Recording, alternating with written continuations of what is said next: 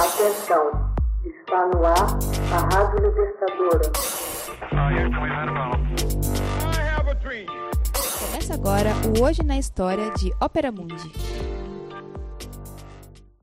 Hoje na História, 21 de outubro de 1945. Mulheres votam pela primeira vez para a Assembleia Francesa. Em 21 de outubro de 1945, as mulheres francesas votam pela primeira vez na história de seu país para escolher os deputados da Assembleia Constituinte. Meses antes, em 20 de abril, já tinham votado nas eleições municipais. Em 1946, já constituíam 47% do eleitorado, tendo depositado majoritariamente seus votos nas forças conservadoras moderadas e manifestando-se bastante fiéis ao general Charles de Gaulle, que as havia emancipado eleitoralmente. O voto das francesas resultou de um decreto de 21 de abril de 1944, promulgado pelo governo provisório do general de Gaulle.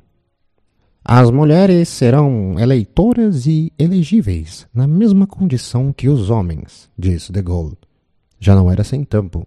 As francesas estavam entre as últimas mulheres do mundo ocidental a adquirir o direito de votar e de serem eleitas. No Brasil, as mulheres passaram a ter o direito de voto assegurado a partir de um decreto assinado por Getúlio Vargas em 1932. A primeira mulher eleita deputada federal foi Carlota Pereira de Queiroz, que tomou posse em 1934 e participou dos trabalhos da Assembleia Nacional Constituinte. Nos primórdios da democracia francesa, no século XIX, o direito de voto estava reservado ao gênero masculino. Considerava-se que as mulheres, as domésticas e os pobres, devido à sua dependência econômica, não estavam em condições de exercer uma escolha livre. Os militares também estavam excluídos do direito de votar, mas por outras razões.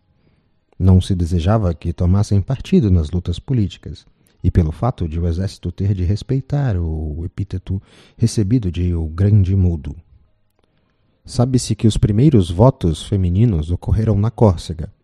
No tempo em que a ilha estava sob a soberania genovesa, as mulheres votavam, já no século XVI, nas assembleias locais, e seu direito foi confirmado pela Constituição de Pascal Paul em 1755. No entanto, foi abolida após a anexação francesa. As primeiras mulheres a obter por inteiro o direito de voto foram as habitantes do território norte-americano do Wyoming em 1869, seguidas pelas neozelandesas em 1869. 1893 e as australianas em 1902, as finlandesas em 1906 e as norueguesas em 1913. No Reino Unido, as reivindicações feministas assumem uma dimensão espetacular com a criação do movimento das sufragistas por Emmeline Parkhurst. E em 1908, elas eram 250 mil a se manifestar no Hyde Park, em Londres. As manifestações se tornam violentas. Uma certa Emily Weeding Davison se atira sob as patas do cavalo do rei George V no Derby de Epsom em 1913 e acaba morrendo em virtude dos ferimentos recebidos. Foi necessário esperar o fim da Primeira Guerra Mundial para que as sufragetes como dizia-se, obtivessem uma meia vitória. Em 28 de dezembro de 1918, com a outorga do direito de voto às mulheres com mais de 30 anos. É o início do movimento de emancipação mundial posto em marcha pelo papel ativo que desempenharam as mulheres na vida social durante a Primeira Guerra Mundial. Como os homens estavam nas trincheiras combatendo, as mulheres tiveram de substituí-los no campo, nas fábricas e nos escritórios. Deram testemunho também de seu patriotismo como enfermeiras e auxiliares nos cuidados dos feridos nos hospitais de campanha. Tudo aquilo, aos olhos dos homens, merecia recompensa. Em 15 de julho de 1919, o próprio Papa Bento XV se pronuncia a favor do direito de voto das mulheres. Nos Estados Unidos, a ratificação da 19ª emenda à Constituição, em 26 de agosto de 1920, estende o voto ao conjunto dos direitos das mulheres. As turcas obtêm o direito ao voto em 1934 por iniciativa do regime de Mustafa Kemal Atatürk. Na França, a Câmara dos Deputados votou por diversas vezes em favor do voto feminino, mas seus projetos de lei foram por seis vezes rejeitados pelo Senado. Os motivos dos oponentes se deviam a preconceitos pessoais e ao temor de que as mulheres pudessem deixar de reforçar o campo conservador. A esquerda comunista e socialista temia em particular que as mulheres reforçassem o campo clerical e se submetessem às injunções dos padres.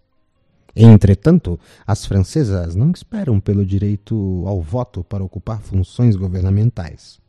Três delas são nomeadas como subsecretárias de Estado no governo constituído por Léon Blum em 1936, após a vitória da Front Populaire. São elas Cécile Bruscova, Suzanne Lacour e Irène Juliette Curie.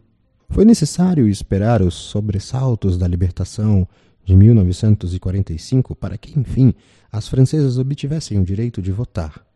Desde então, aos poucos, passam a ocupar regularmente cadeiras no legislativo. Porém, a feminização da representação parlamentar teve de aguardar.